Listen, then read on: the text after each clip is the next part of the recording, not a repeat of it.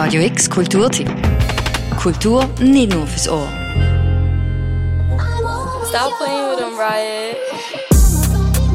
Schon lange nicht mehr sind so viele Menschen in die Kinos geströmt wie jetzt gerade im Moment. Barbenheimer hat das Internet liebevoll der gleichzeitige Kinostart von den beiden gegensätzlichen Filmen Oppenheimer und Barbie genannt.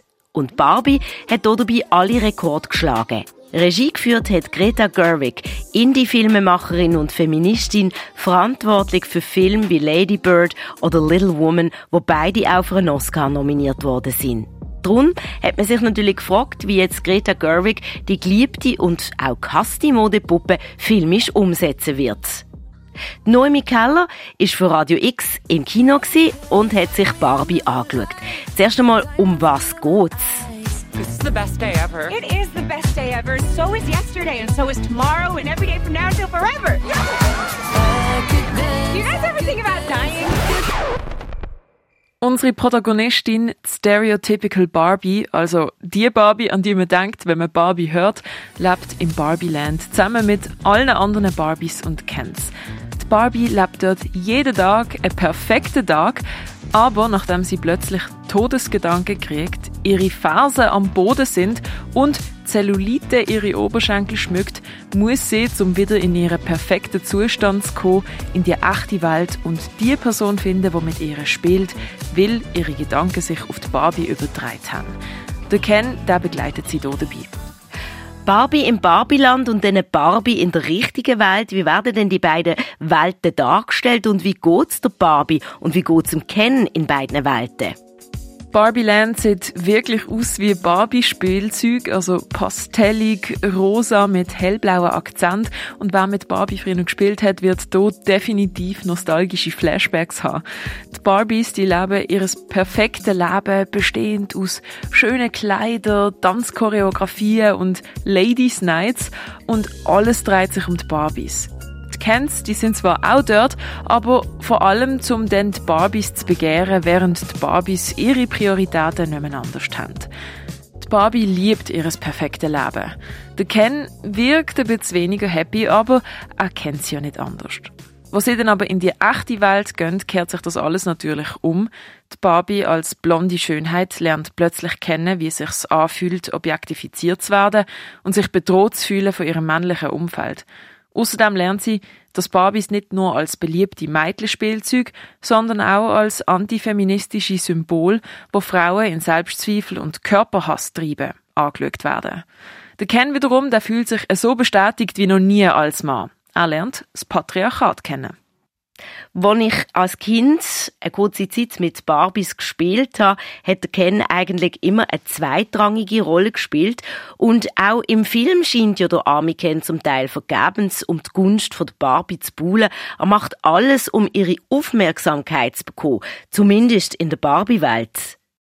So wie du das gespielt hast, haben wohl früher fast alle gespielt und nachdem ist auch Barbieland aufgebaut.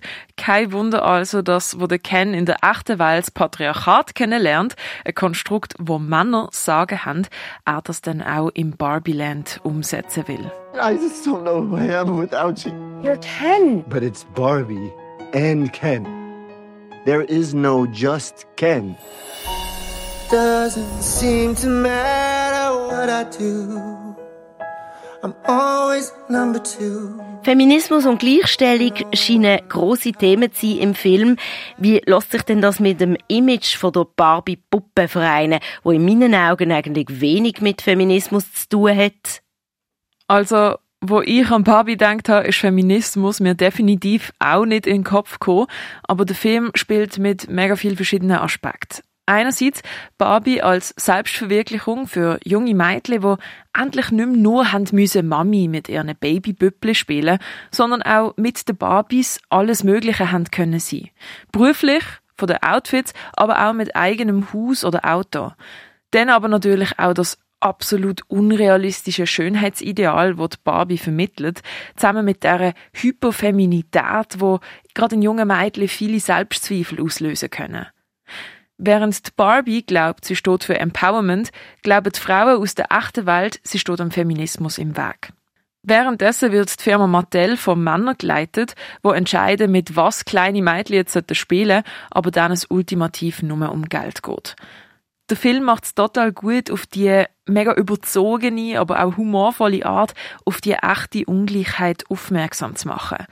Die Barbie, die in der echten Welt objektifiziert wird und lernt, wie sich Frauen fühlen, wenn sie catcalled werden, oder der Ken, wo das Patriarchat auch im Barbieland einführen will.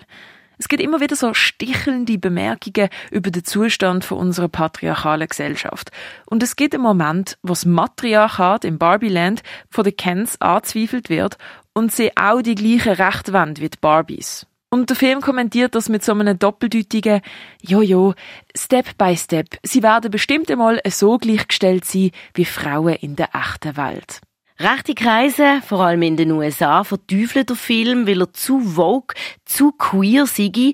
Es ist sogar das Stichwort Trans-Grooming gefallen, also dass offenbar junge Menschen dazu verleitet werden, ihr Gender zu ändern. Ist das wirklich so? Rechte Kreis fühlen sich touchiert, weil der Film halt echte Missstände anspricht, aber halt auf eine mega überdrehte Art. Wer nicht zwischen den Zielen lesen kann, der kann Messages falsch verstehen und darum denken rechte Kreis wahrscheinlich auch, der Film sei männerhassend und Vogue-Propaganda. Wie ein Film zu queer kann sein oder Trans-Groomen, nur weil queere Frauen und eine Transfrau mitspielen und es null im Film um Sexualität oder Geschlechtsidentität per se geht, die Aussage, die verstand ich nicht. Queere Kreise feiern den Film hingegen total ab.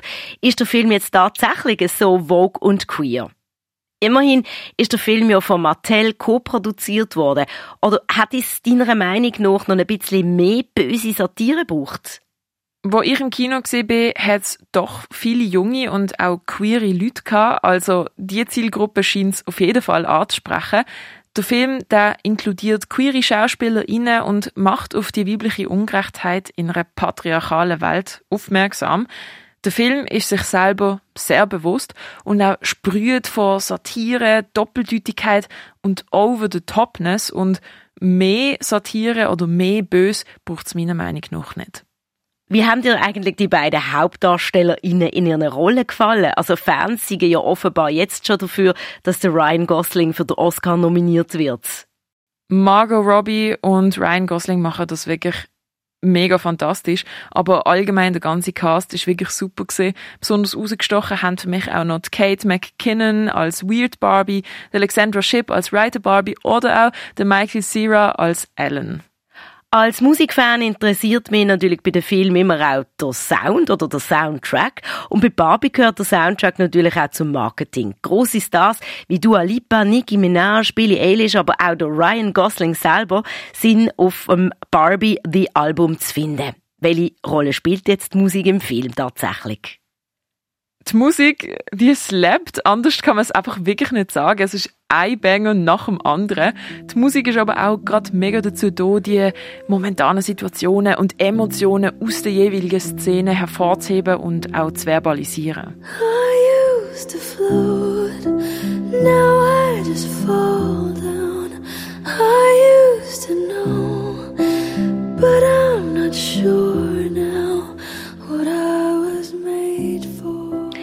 Ist der Film eigentlich nur etwas für Barbie-Fans? Der Film sagt ja von sich selber, er ist für die, die Barbie lieben und für die, die Barbie hassen. Ich persönlich finde, man muss kein Fan von Barbie sein, aber wenn man es ist, dann löst der Film natürlich auch eine bestimmte Nostalgie aus. Auch das Gespräch mit meinen Redaktionskollegen, die als Kind nicht mit Barbie gespielt haben, aber den Film geschaut und genossen haben, hat gezeigt, dass man nicht unbedingt ein Fan muss sein. Ich glaube, wichtiger als dass man ein Fan von Barbie ist, ist einfach, dass man mit der Realität von unserer Gesellschaft kann umgehen und nicht persönlich angegriffen ist, weil Barbie auf eine überdrehte Art darauf hinweist. Und natürlich ist der Film auch für alle, die eine unterhaltsame Zeit verpackt in pinker, tanzender und singender Over-the-Topness mögen. Das ist Filmreview zu Barbie, wo jetzt aktuell in den Kinos läuft. Für Radio X Noemi Keller am Mikrofon Daniel Bürgin. Radio X Kulturtipp. Jeden Tag mehr. Kontrast.